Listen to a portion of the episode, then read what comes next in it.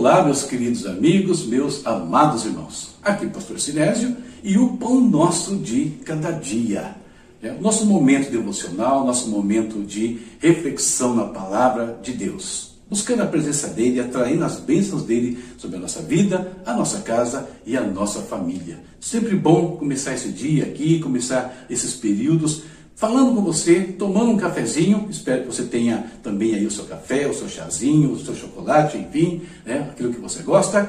E vamos meditar na palavra de Deus, ok? Lembrando que esse é um quadro do seu canal, A Palavra Responde.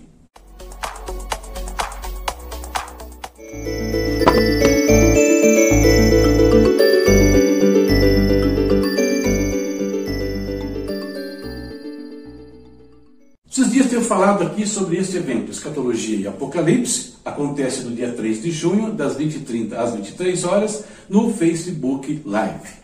Ok, queridos? Vagas limitadas, 50 pessoas, e tem um pequeno investimento de R$ 4,99. Sobre isso, preciso falar algo urgente.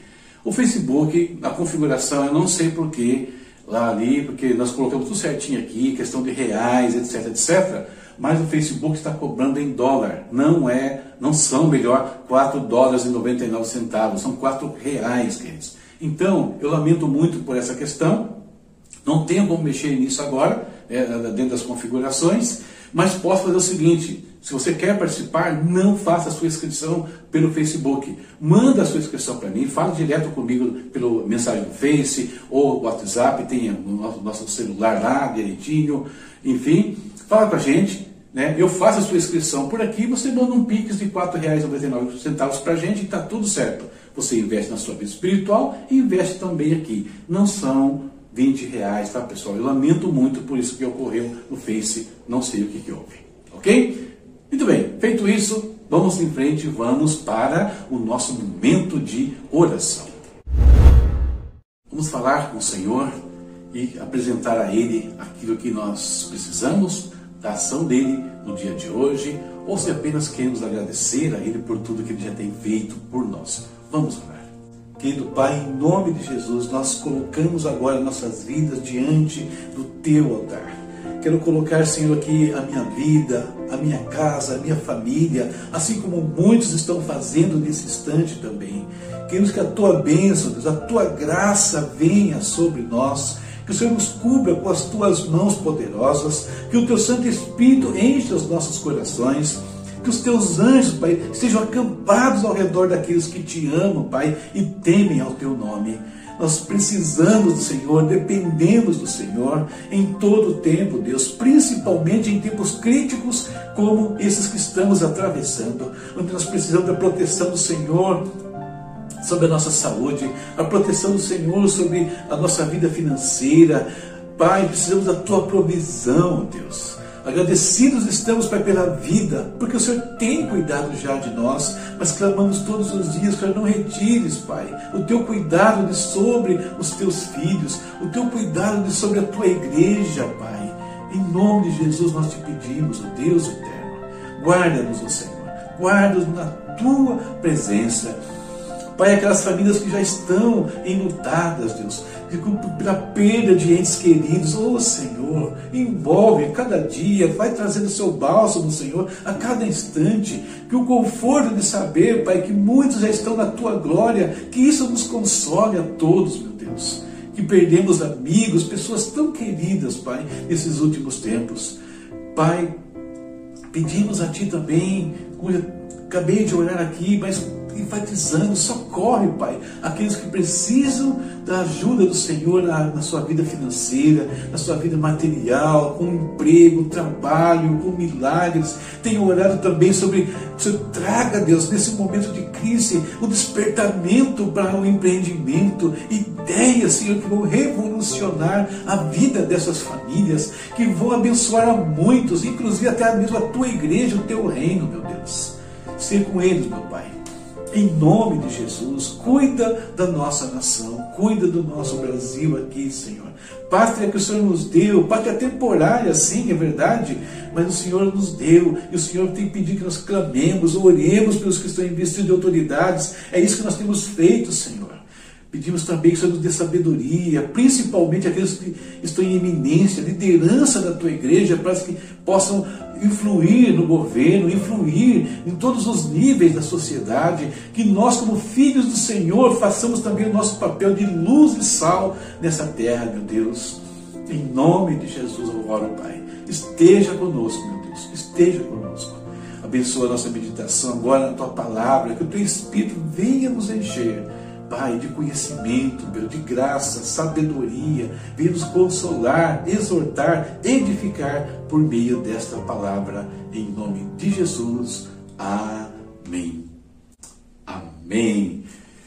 O Senhor está conosco, né? Criamos nisso o tempo todo. Feito isso, queridos, vamos ao nosso momento de reflexão na palavra de Deus. Leitura de hoje aqui, ó. Salmo 145, 146 e 147. Olha só, mais um pouquinho. Amanhã concluímos mais uma etapa na nossa leitura, terminando o livro de Salmos. Bênção, né? 150 salmos aí, vimos orações de todas as naturezas, vimos reclamação, clamor, agradecimento, louvor, adoração, tudo isso dentro do livro de Salmos. Hoje separei aqui três versículos, né? Do Salmo 145. O Senhor é justo em todos os seus caminhos e bondoso em tudo o que faz. O Senhor está perto dos que o invocam, de todos que invocam com sinceridade. Realiza o desejo daqueles que o temem. Ouve-os gritar por socorro e os salva. O Senhor cuida de todos os que o amam, mas a todos os ímpios destruirá. Baseado nesse texto aqui, né? 145, 17 ao 20, o tema que eu peguei para gente pensar um pouquinho é este. Seis coisas que mostram o cuidado de Deus por você e por mim também, é claro. Cuidado de Deus. É isso que o salmista fala nesses três salmos. Você pegar os três salmos dele, você, com atenção, ele expressa o cuidado de Deus. Eu peguei só uma parte, né? Peguei só o Salmo 145. E nele vamos ver então, essas coisas, né? Seis coisas que falam, né? É, que demonstram o cuidado do Senhor para com a sua vida, para com a minha vida. Nós vamos ver essas coisas, né? E eu espero que ela enche os nossos corações de alegria e de paz neste dia. E a primeira coisa, né? Justiça de Deus. Deus, ele é justo, queridos. Deus nos trata segundo né, a sua justiça e ela é perfeita, ela é reta, ela é íntegra. Tanto ele nos trata assim, Deus tanto é perfeito que se ele fosse aplicar a você e a mim a justiça dele, qual seria a nossa situação de condenação? Mas para isso ele traz né, o seu Filho Jesus Cristo aqui, ele trouxe Jesus nesse mundo, Jesus se torna nossa justiça, e quando nós estamos nele, somos justificados também. E assim, em vez do Senhor executar a sua justiça perfeita contra nós, ele executa a sua misericórdia. E Tiago fala né, que a misericórdia triunfa do juízo. Nesse caso, ela triunfa. E outras questões que nós possamos ser injustiçados nesse mundo por alguma razão, qualquer uma que seja, no trabalho, alguma questão jurídica, Deus é justo. Né? Ele nos trata com justiça o tempo todo. Segundo ponto, Deus é bom. Em mais de um lugar das Escrituras, estamos chamados né, a comprovar. Provai e vede que o Senhor é bom. Ele sabe o que está fazendo. Deus, Deus querido, vai ser bom o tempo todo nas nossas vidas e nada do que nos aconteça é em vão. Ele sempre tem algo a nos ensinar, a construir em nossas vidas, por mais negativa que pareça a situação. Deus sabe o que está fazendo, acredite nisso. Ele tem o controle de todas as coisas. Proximidade, né? O Senhor está perto, ele fala o texto, né? Perto está o Senhor. Então, nós não temos um Deus distante, um Deus que está lá no seu trono, não, Ele está aqui do nosso lado, Ele está aqui dentro de nós por meio do Santo Espírito. Eu ousaria dizer o seguinte nesse instante: se você está se sentindo sozinho aí, abandonado, se você fechar um pouquinho os seus olhos, apertar aí a sua mão, você pode sentir o toque do Senhor em você, o abraço do Senhor te envolvendo nesse instante. Creia nisso, Deus está perto de nós, irmãos. Ele nunca nos abandona. A quarta coisa aqui, o cuidado de Deus. Ele fala que atende os desejos, realiza os desejos daqueles que o temem. Então ele vai nos atender, ele vai cuidar de nós, né? Em todos os detalhes da nossa vida. É óbvio que aí entra a vontade dele nesse processo, mas quem teme a Deus, anda na presença dele, não vai pedir coisas extravagantes, pedir aquilo que é útil, aquilo que edifica, aquilo que abençoa a sua vida, sua família, abençoa outros até. Então, ele realiza os nossos desejos. Atenção, para que ele ouve o grito de socorro né, e o salva.